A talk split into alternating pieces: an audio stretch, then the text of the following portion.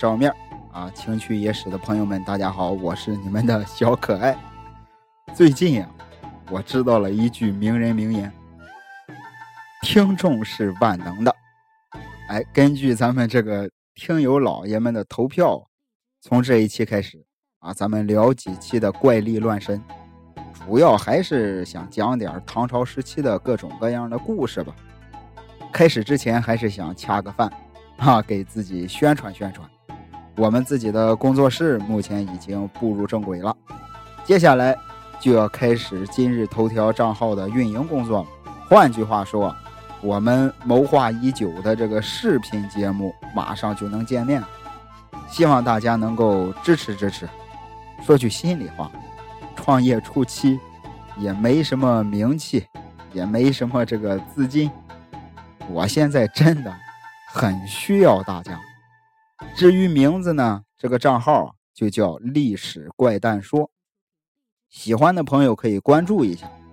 哎，虽然现在没有视频节目，但是我跟我的同事们啊，也会每天更新一些这个图片文字内容，哎，也会做一些问答，一些在电台说不明白，哎，或者是呃需要配合图片的故事，咱们在那儿聊聊。OK，啊，那今天的第一个故事也是发生在长安。哎，我为什么要说个“野”字？这个当时啊，是唐朝的开元年间，哎，在朱雀大街上住着这么一户官吏。在唐朝的户部啊，尚书之下设有两名侍郎，侍郎之下呢，又设这个各级官员，其中。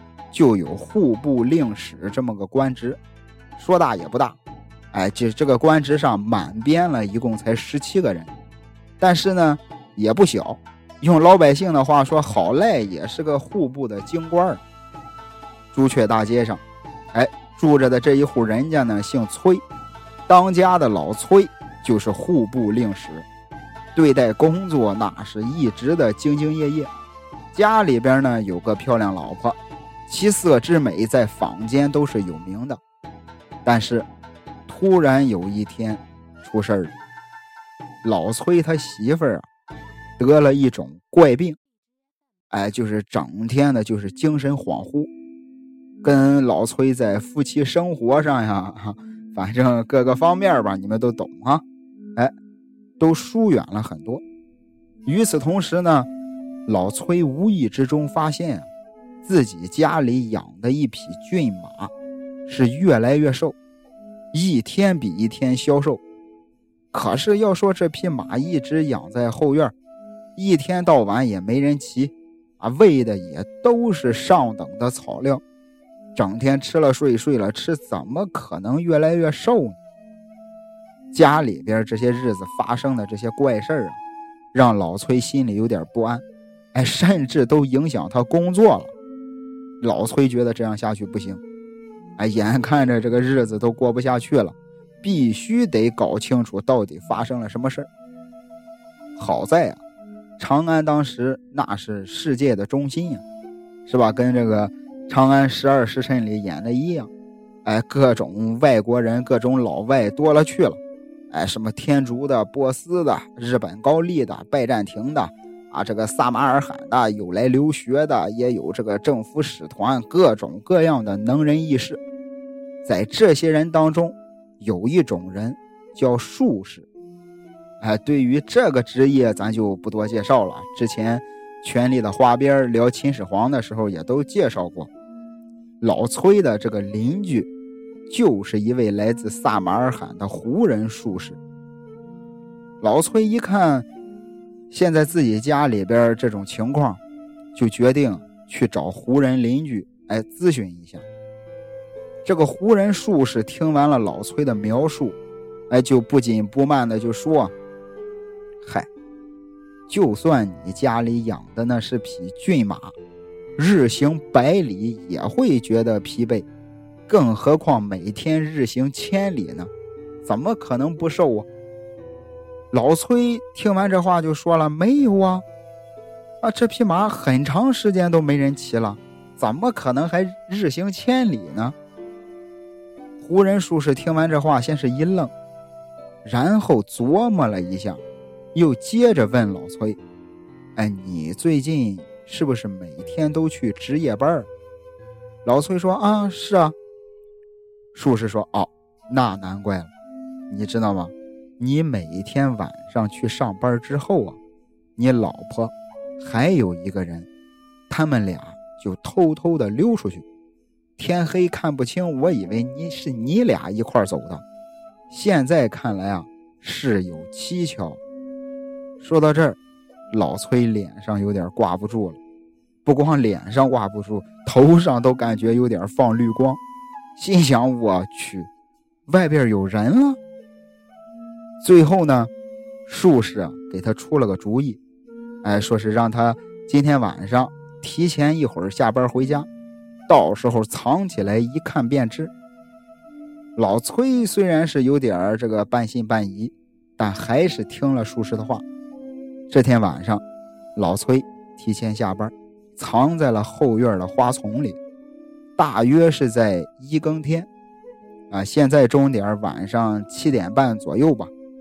老崔看见他老婆打扮的那叫花枝招展，啊，气得老崔都打哆嗦了。心想：没想到是真的，啊！这老娘们在外边还真有人了。这边老崔还生着气呢，就看见那边他老婆的这个小丫鬟，把马就牵了过来，备好了马鞍啊！小丫鬟扶他老婆上马，紧接着就看见那匹马呀，慢慢悠悠、慢慢悠悠的就飘起来了，一点一点的往天上飞。老崔在旁边都看傻眼了，这还不算什么。我跟你们说，小丫鬟更厉害。小丫鬟啊，拿了一把扫帚，骑在上边，肉就飞了。真不是我胡编啊，真是《酉阳杂族里边记载的。我不知道这个哈里之母罗琳阿姨要是看了这一段什么感受。一千多年以前的唐朝人就已经有这个创意了。就这样，啊，老崔他媳妇儿跟小丫鬟一前一后飞上了天，消失在夜空当中。这下行了，啊，老崔自己在家算是睡不着了，漫漫长夜是翻来覆去啊。第二天都没上班，直接奔了胡人术士家。哎，把昨天晚上发生的事儿都给术士说了一遍。哎，这意思是我老婆带着小丫鬟升天了。哎呀，怎么样？怎么样？术士听完之后很淡定，啊，也可能是这种事儿见的太多了，就给老崔说：“说你呀，等到今天晚上，你再仔细看看，哎，观察一下他们有什么反常的地方。”老崔一听这话就。老崔当时就想急眼啊！有什么反常？我媳妇儿都飞了，这还不反常？术士说：“你先别急，啊，急也没用。你就是看看你老婆的这个言行举止啊，穿着打扮啊，跟以前有什么不一样的地方？”老崔说：“那行吧。”等到入夜之后，哎，老崔今天晚上换了个地方。这次呢，藏在家里厅堂的这个屏风后边。没过多长时间，啊，他老婆跟小丫鬟就出现了。他老婆呢，眉头一皱，围着厅堂转了一圈，扭过头就给小丫鬟说：“不对劲儿，怎么有一股生人的气息？”就看那小丫鬟啊，掏出扫帚，碰一下就把扫帚点着了。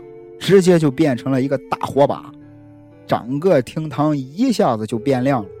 眼看老崔马上就被发现，正好旁边老崔旁边有一口缸，不大不小，老崔钻进去刚刚好。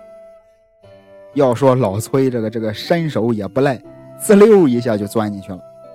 外边他老婆跟小丫鬟找了一圈没找着，没什么发现，然后就准备要起飞了。老崔在缸里边，就听见外边这个小丫鬟说：“啊，这意思是我刚才 把这个扫帚给点着了，我没东西可骑了。”然后他老婆说：“你呀，随手拿个东西，骑上就能飞，啊，没必要非得是这个扫帚。”说到这儿，有意思的来了啊！小丫鬟就开始到处找东西，这个绕到屏风后边，看见了藏老崔的那口缸。小丫鬟二话没说，骑上就飞了。关键老崔还在里边，啊，躲在缸里，老崔也不敢出声，也不敢动，就听见外边这个风声呼啸。没过多久，啊，他们就降落在一座山头上，四周呢也都是绿树葱葱，中间有一个大帐篷，哎，里边全都是一对一对的这个俊男美女。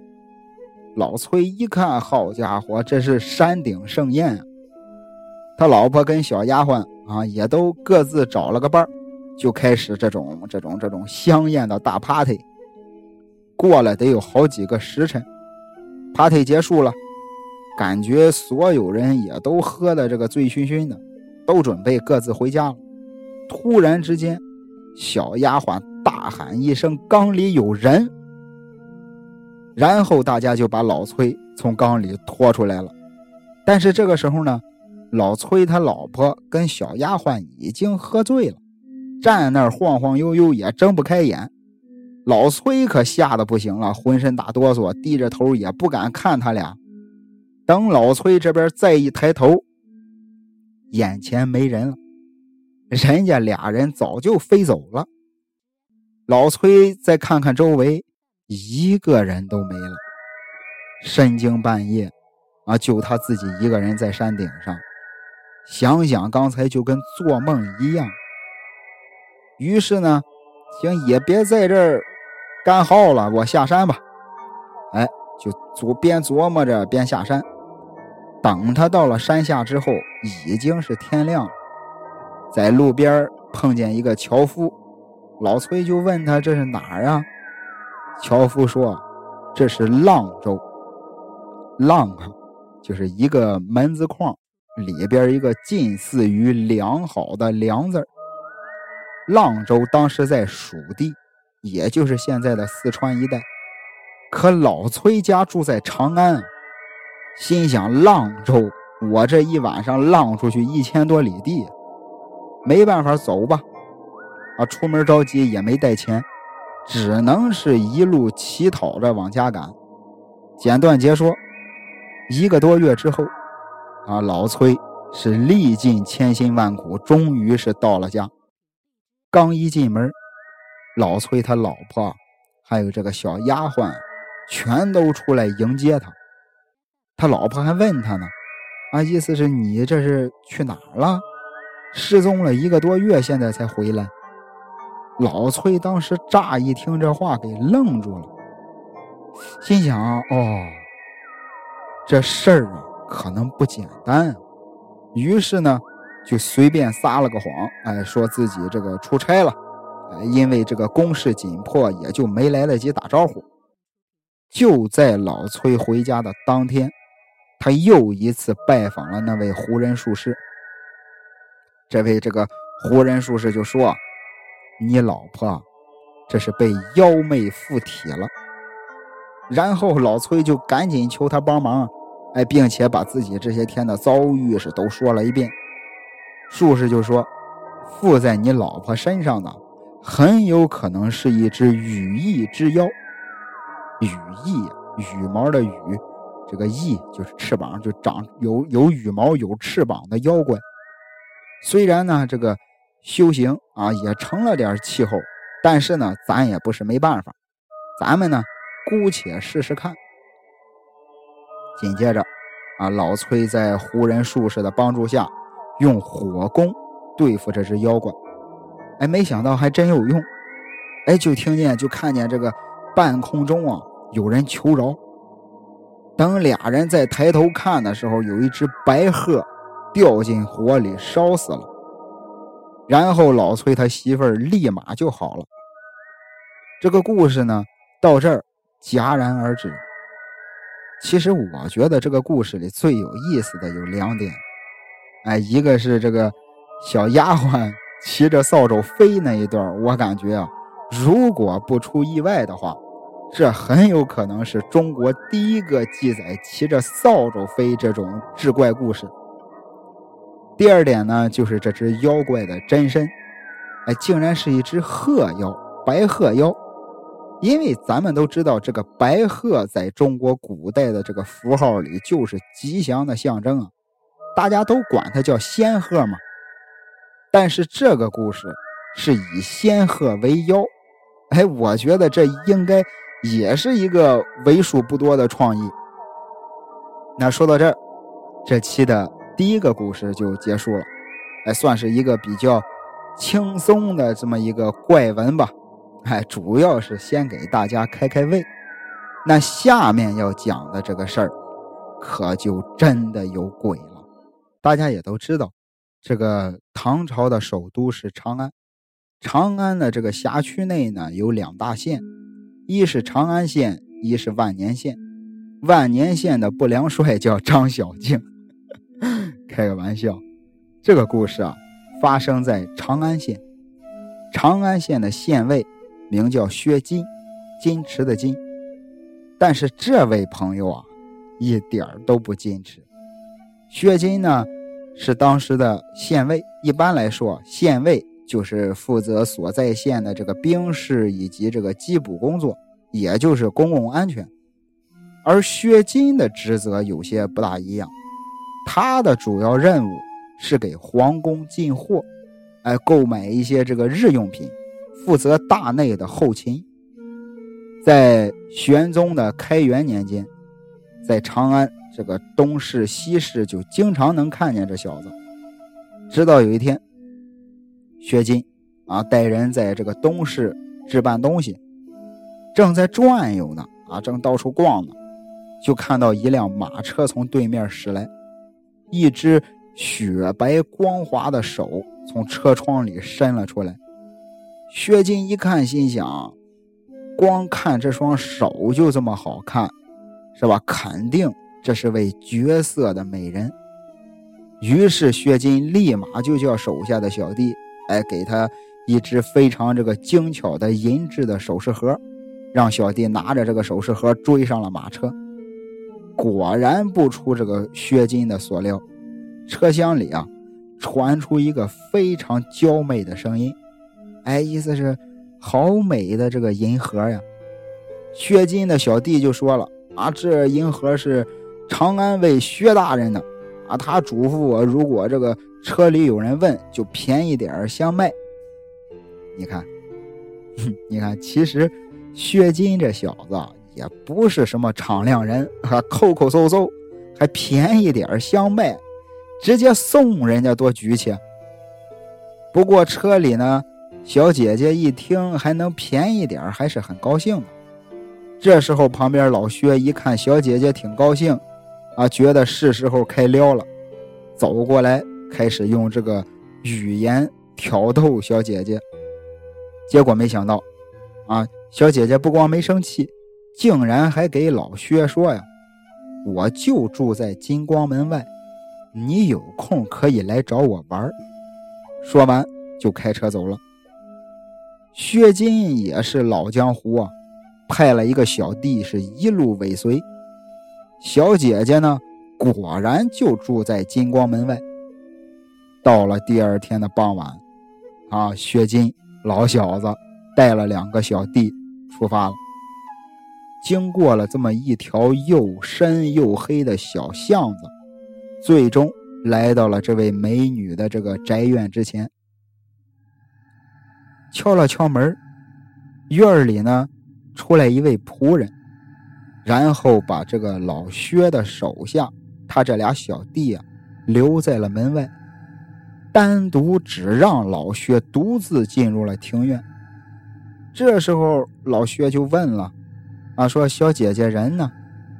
仆人说：“正在梳妆打扮。”那老薛心想：“就等会儿吧，慢慢的。”天就黑了，这个屋里啊、院里啊，也都点上了这个蜡烛啊、灯笼啊这些东西。可是老崔坐在那儿吧，老是感觉怪怪的，哎，总感觉哪儿不太对劲儿，可也说不出来。那个蜡烛的那个烛火呀，怎么看怎么感觉让人不舒服。哎，就是到处都透着一股寒气。老薛这边刚打了个冷战，那边仆人出来了，哎，把老薛领进了内堂。这个内堂啊，灯光更昏暗，两边都垂着这个青布幔帐。屋子的正中间，哎，这个桌子上就摆了一盏灯。就看那个灯火呀，一会儿亮一会儿暗，一会儿亮一会儿暗，感觉呢，这个光离自己很近。老薛往前走了几步，竟然也还没到跟前这个时候，老薛心里就有了点不祥的预感。但是呢，已经来了，这时候要是扭头就跑，传出去让人笑话。关键今天是干嘛来的？事儿没干成，自己也不甘心呀。于是老崔的这个心里啊，念着阿弥陀佛啊，就往前走，一步一步的走进了卧室。在卧室的这个正中间有一张床，床的这个纱帐里坐着那位小姐姐，头上呢还盖着罗巾，哎，就是那种。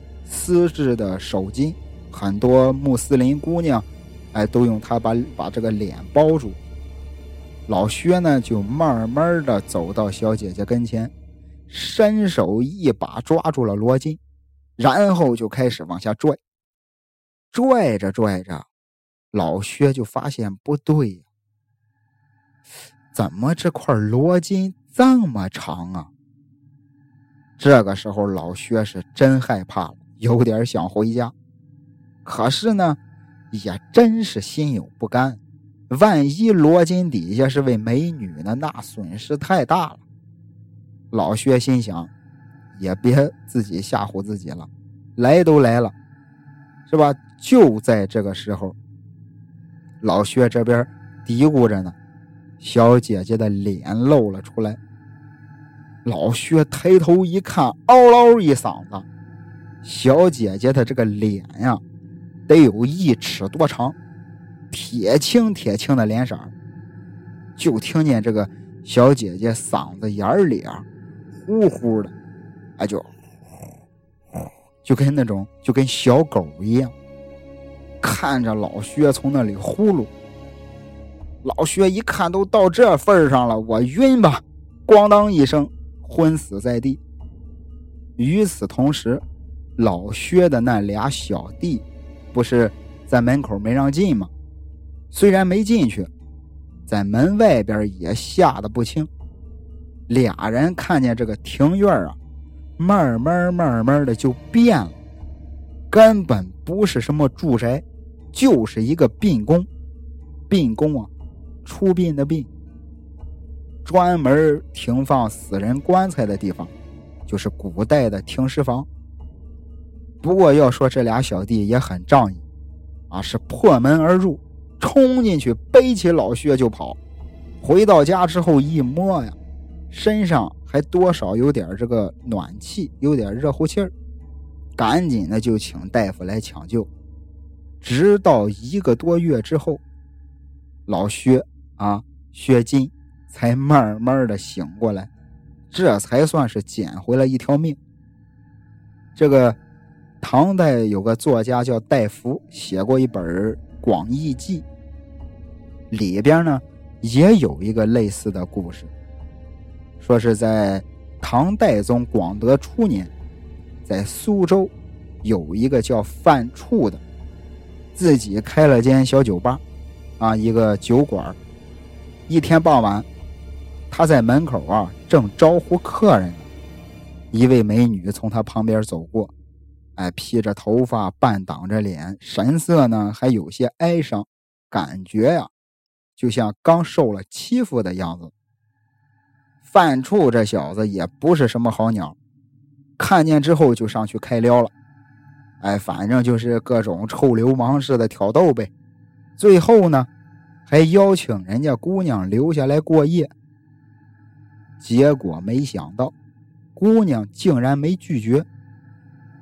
但是在这个这个蜡火昏暗的这个小酒馆里啊，这个姑娘始终是用头发盖着脸，坐在一个很黑暗的角落里，背对着范处。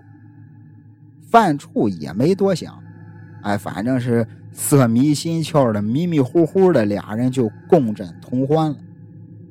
本来一晚上都好好的，可是就在快天亮的时候，姑娘突然“不楞”一下子从床上坐了起来，就是非常惊恐的说自己这个梳头的梳子丢了。哎，说着就起身开始匆匆忙忙的就跑了，说自己要去找梳子。关键是临走之前，这位姑娘。扭头咬了范处肩膀一口，范处也没多想。姑娘走了之后，他翻个身啊，就接着睡。等到天光大亮，范处也睡醒了。哎，起床穿鞋的时候，一低头，惊了一身冷汗。就在他床前的地上，有一个黄纸做的梳子。黄纸啊！就是上坟的时候烧的那种黄纸，这下范处可是放大汗了，害怕的这个劲儿还没下去呢，就觉得肩膀上刚才被咬的地方剧疼无比，紧接着就开始肿胀，没一个礼拜人就死了。知道范处为什么会死吗？我觉得很有可能就是干事之前没给小姐姐送礼物，人家薛金老薛给小姐姐的这个首饰盒虽然也不是白送吧，但起码比比别人家卖的都便宜，你看能捡回一条命吧？所以说做人啊不能太抠。那今天呢，最后的这一个故事，我想讲个。多多少少能跟历史搭点边儿的，聊聊唐玄宗时期的一个故事。正好长安十二时辰也是发生在玄宗时期。话说，在开元元年的一个夏天，啊，前面这一段也不害怕，咱们可以换个音乐。话说，在开这个也挺吓人，再换一个。话说，在开元元年的一个夏天，太平公主啊拉着宰相窦怀珍啊，还有这个薛志忠，还有这个岑熙、崔实四个人搞了个反动联盟啊，想要发动政变，学着他老妈武则天的样子要废了唐玄宗，哎，也搞个这个女皇当当。但是呢，非常遗憾。啊，他的对手已经不再是武则天时代的软柿子，也不是光有野心没有手腕的韦后，而是青壮年时代的李隆基。要说当年的李隆基确实有曾经李世民的风采，一发现这个太平公主蠢蠢欲动，立马就抢先下手，带着另一名宰相郭震，啊，还有这个龙武将军这个王毛仲。啊！内患高力士，殿中间将角，开始平乱。一转眼的功夫，就逼得太平公主自杀身亡。而这个，呃，薛志忠，啊，岑熙也被斩，窦怀真自杀，崔实流放。从此之后，这无限的江山稳如磐石，开元盛世就此开始。那在。诛杀太平公主这场事变中，帮助唐玄宗的，帮助唐玄宗的老几位，啊，刚才嘴瓢了，实在是对不起，啊，也就是郭震，啊，王毛仲、高力士、江角，他们的结局怎么样呢？别忘了那句老话：“自古帝王多薄情啊。”除了高力士之外。啊，也就是《长安十二时辰》里边那个郭力士的历史原型。其他的那三位，真是让人有点怎么说，啼笑皆非郭震呢，是因为在这个演习的时候啊，在军演的时候啊，唐玄宗说他军容不整，哎，直接就把人家流放了。后来呢，就抑郁而终。王毛仲呢，本来啊是高居丽人，哎，曾经绝对是李隆基的心腹干将。诛杀太平公主的时候，仲哥直接就控制住了御林军。要是没有他，唐玄宗这事儿不一定能办成。但是呢，也是因为功劳太大，哎，仲哥呢就越来越骄横，哎，曾经呢直接就给这个张嘴给这个唐玄宗要官，想当兵部尚书，唐玄宗没答应。但是呢，正好这个时候。仲哥生了个大胖小子，唐玄宗就让高力士给他送去了一些彩礼，而且还给他儿子封了个五品。结果没想到，啊，仲哥当着高力士的面自言自语，意思是这孩子难道还当不了三品官吗？可问题是，当时人家高力士就是三品官。仲哥这句话不但发泄了对唐玄宗的不满，而且还讥讽了高力士。言外之意，我儿子难道还不如一个太监吗？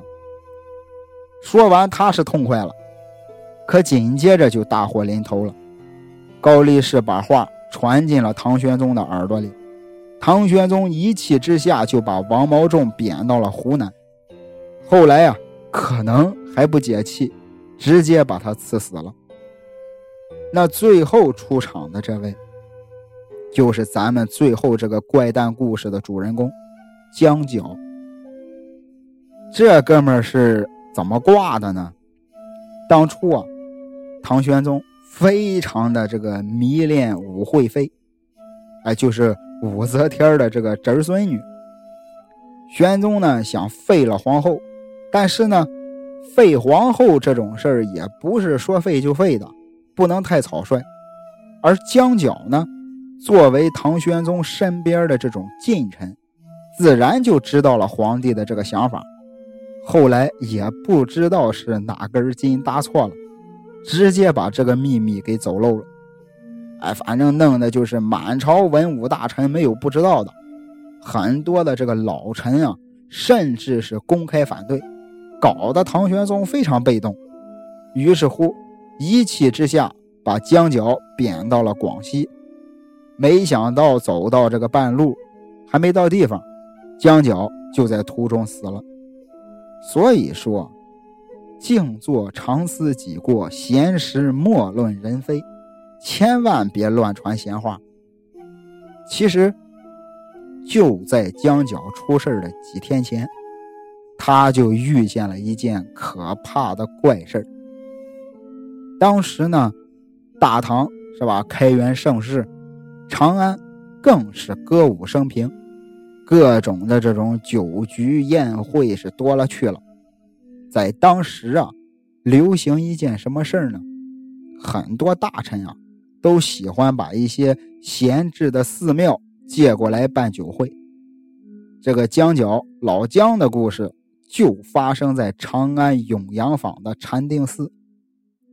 话说这一天，老姜啊去禅定寺参加一个酒会。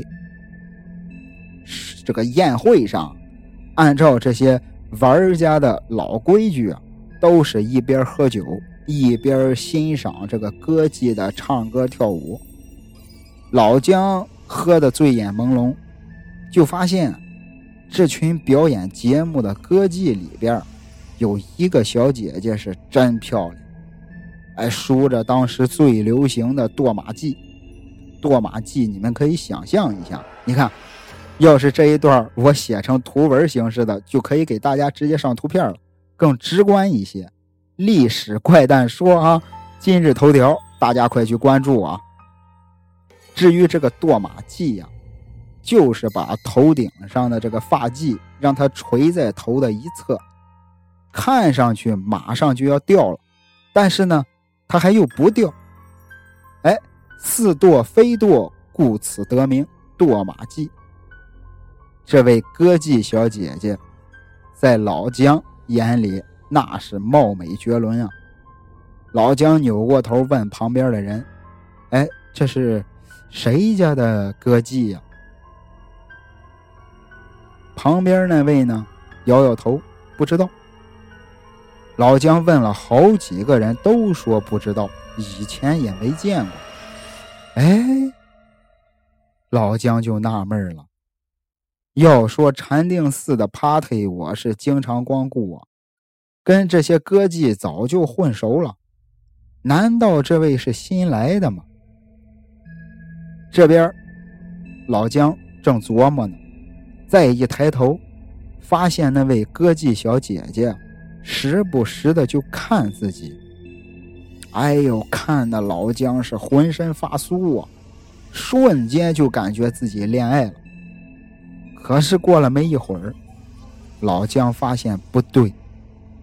小姐姐，不是时不时的看自己，而是从始至终一直在凝视他，舞动着长袖，转身回首间更是深情款款。这一下算是把老姜给勾住了。可是看着看着。老姜发现有件事儿不太对，这姑娘的脸色煞白，一点血色都没有。老姜心里正犯嘀咕呢，小姐姐手里捧着美酒，一路扭着舞姿来给老姜敬酒了。老姜尴尬又不失礼貌的一笑，把酒接过来一饮而尽。因为这一次离得近了。老姜又发现了一个细节，这次还真的是魔鬼藏在细节里啊！老姜发现，无论是跳舞的时候，还是给客人敬酒的时候，小姐姐从没露出过双手。老姜就很纳闷啊，就问旁边的那位说：“这女子怎么从不露手呢？”还没等旁边那位答话，隔壁的另一位就说了：“哎，还真是如此啊！莫非是个六指？意思就是说，这位歌妓小姐姐是不是长了六根手指头？”三个人正在这说着呢，小姐姐又上来敬酒了。与此同时，怀疑小姐姐有六指的那位一下没忍住。直接一把拉住了歌妓的手，撩开长袖一看，我的个妈呀！歌姬的两手竟然就是一双白骨。紧接着再抬头看，站在众人面前的就是一具骷髅。故事到这儿戛然而止。或许。这会不会是江角死前的一个凶兆呢？除此之外啊，这个故事啊，给我们留下了太多的疑问。亲手去拉歌妓手的那哥们儿，结局是什么？我猜肯定不好过。而关键问题是，那位歌妓小姐姐为什么不露手呢？故事的最后，她现了原形啊，就是一具枯骨。但是他的其他的部位都是肉色丰盈啊，为什么偏偏只是一双手是白骨呢？在古代啊，有一个民间的说法，说是白骨之鬼啊，无论他怎么修炼，在幻化成人样之后，他的双手是长不上肉的。所以大家夜深人静出门的时候。有人过来给你搭讪，但是却不露手的，你们要小心了。或者是深夜碰见陌生人，你们可以先要求看一眼他的双手。除此之外呢，还有一种说法，说是白骨这一类的鬼怪啊，他在幻化人形的时候，不是一下子就长上肉，而是分层次的长。最后长肉的就是双手。哎，总而言之，在这个转瞬即逝的故事中，这位歌姬的目的我们一无所知。或许呢，他只是路过；或许他以白骨之身辗转于长安的各个夜宴；或许很多年前他被一只猴子打死了三次，现在又重新修炼好了。其实这些也都不重要，重要的是，这事儿出了没几天之后，江角就被贬，最后客死他乡。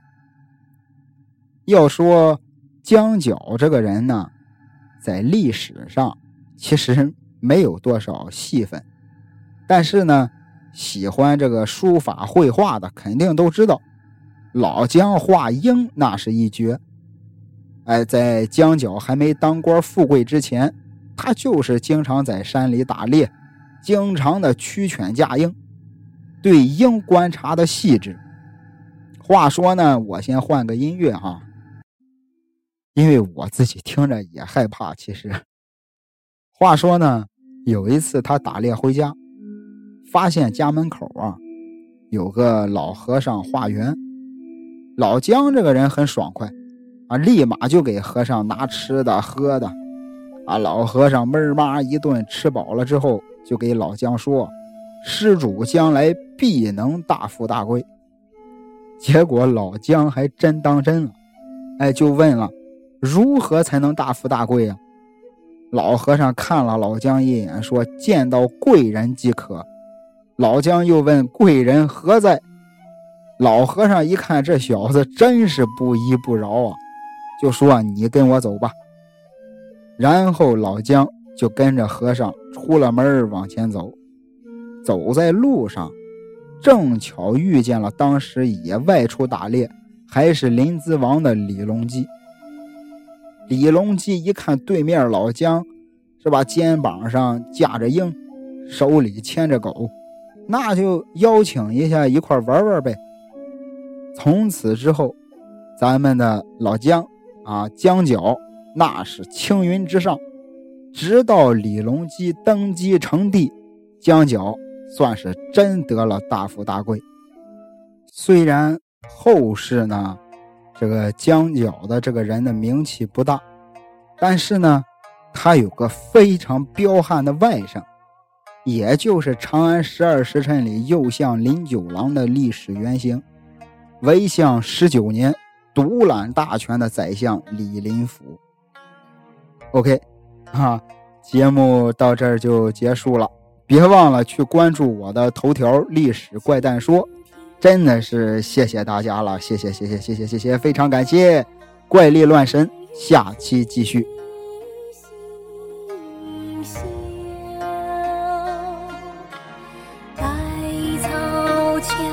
秋花。